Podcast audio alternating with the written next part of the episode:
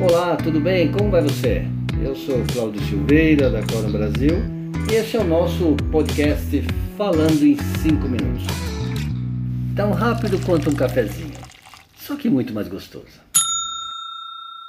Hoje a gente vai falar sobre um tema que o nome é meio complexo, mas é, é fácil de entender. Chama-se dissonância cognitiva. Opa, então começa a buscar aí do que se trata a dissonância cognitiva. Mas antes eu vou, eh, antes de explicar o que é a dissonância cognitiva, vamos, vamos entender um pouquinho o que é a própria cognição, porque dissonância acaba a gente entendendo um pouquinho mais fácil. Né?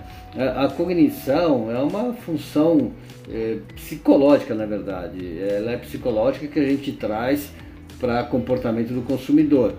É, e ela é usada na formação do conhecimento. É, especificamente, ela fala em percepções. Então, a cognição é uma percepção que você acaba utilizando para é, o seu conhecimento quando você vai falar, quando estiver falando, por exemplo, sobre uma compra. Né? Então, é, eu tenho percepções, essa percepção a gente poderia chamar de uma, de uma cognição. É algo bem antigo, gente, não, não é algo que é aí é, novidades na, em técnicas. É, o uso na pesquisa de mercado é mais novo, mas isso vem desde lá de Platão, Aristóteles, já se falava é, em cognição. E aí o que a gente foi aprendendo ao longo do tempo é juntar isso é, com a dissonância, né? o que é aquela necessidade do consumidor é, de buscar coerência entre essa percepção e a sua atitude. Então eu percebo algo é, e me movo para a compra em função daquela percepção. E muitas vezes é, ocorre um arrependimento nesse meio de caminho. Eu vou dar um exemplo aqui. A gente já deve ter acontecido com você, já aconteceu comigo. É, você está em casa, você resolve comprar pela internet um aspirador de pó portátil. Você quer levar para casa um aspirador para resolver sua vida e você começa a olhar aquele aspirador e tem a cara de que cabe na sua no seu armário da sua área de serviço, pronto, que ótimo, ele é pequeno, ele é compacto, será que ele é potente tanto quanto eu precisava? Será que ele é bonito? Será que ele faz muito barulho? Será que o fio é longo o suficiente ou não? Mas enfim, mas você, no meio de todas essas dúvidas, você fala, é bom, eu vou comprar, eu preciso desse aspirador eu vou comprar esse aspirador e, e pronto. Aí você vai lá e compra. É, só que entre você comprar e você receber tem um período.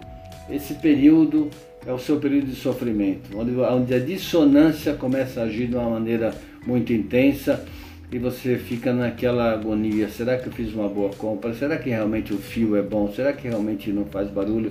Será que a cor? Será que isso? Será que aquilo? O que acontece muitas vezes, o consumidor vai lá e pumba, cancela a compra. Então, é, isso é muito comum de acontecer. Isso é muito comum de acontecer dentro do supermercado, inclusive, isso acontece. Isso. Aí, como as empresas resolvem isso?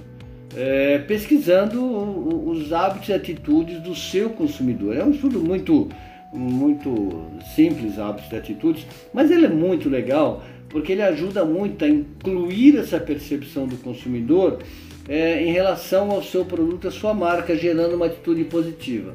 Então, na medida em que eu entendo quais são essas percepções e que efeitos de dissonância ela pode causar no momento da escolha da minha marca ou do meu produto, estudando hábitos e atitudes, eu consigo controlar melhor esse processo, quebrando essa, essa, essa dúvida do meu consumidor, vamos dizer assim, gerando para ele é, insights ou gerando para ele é, um movimento positivo para que ele escolha, escolha a minha marca. Entregando basicamente o que nós estamos falando de entrega de atributos é, que quebrem essa questão é, da dissonância.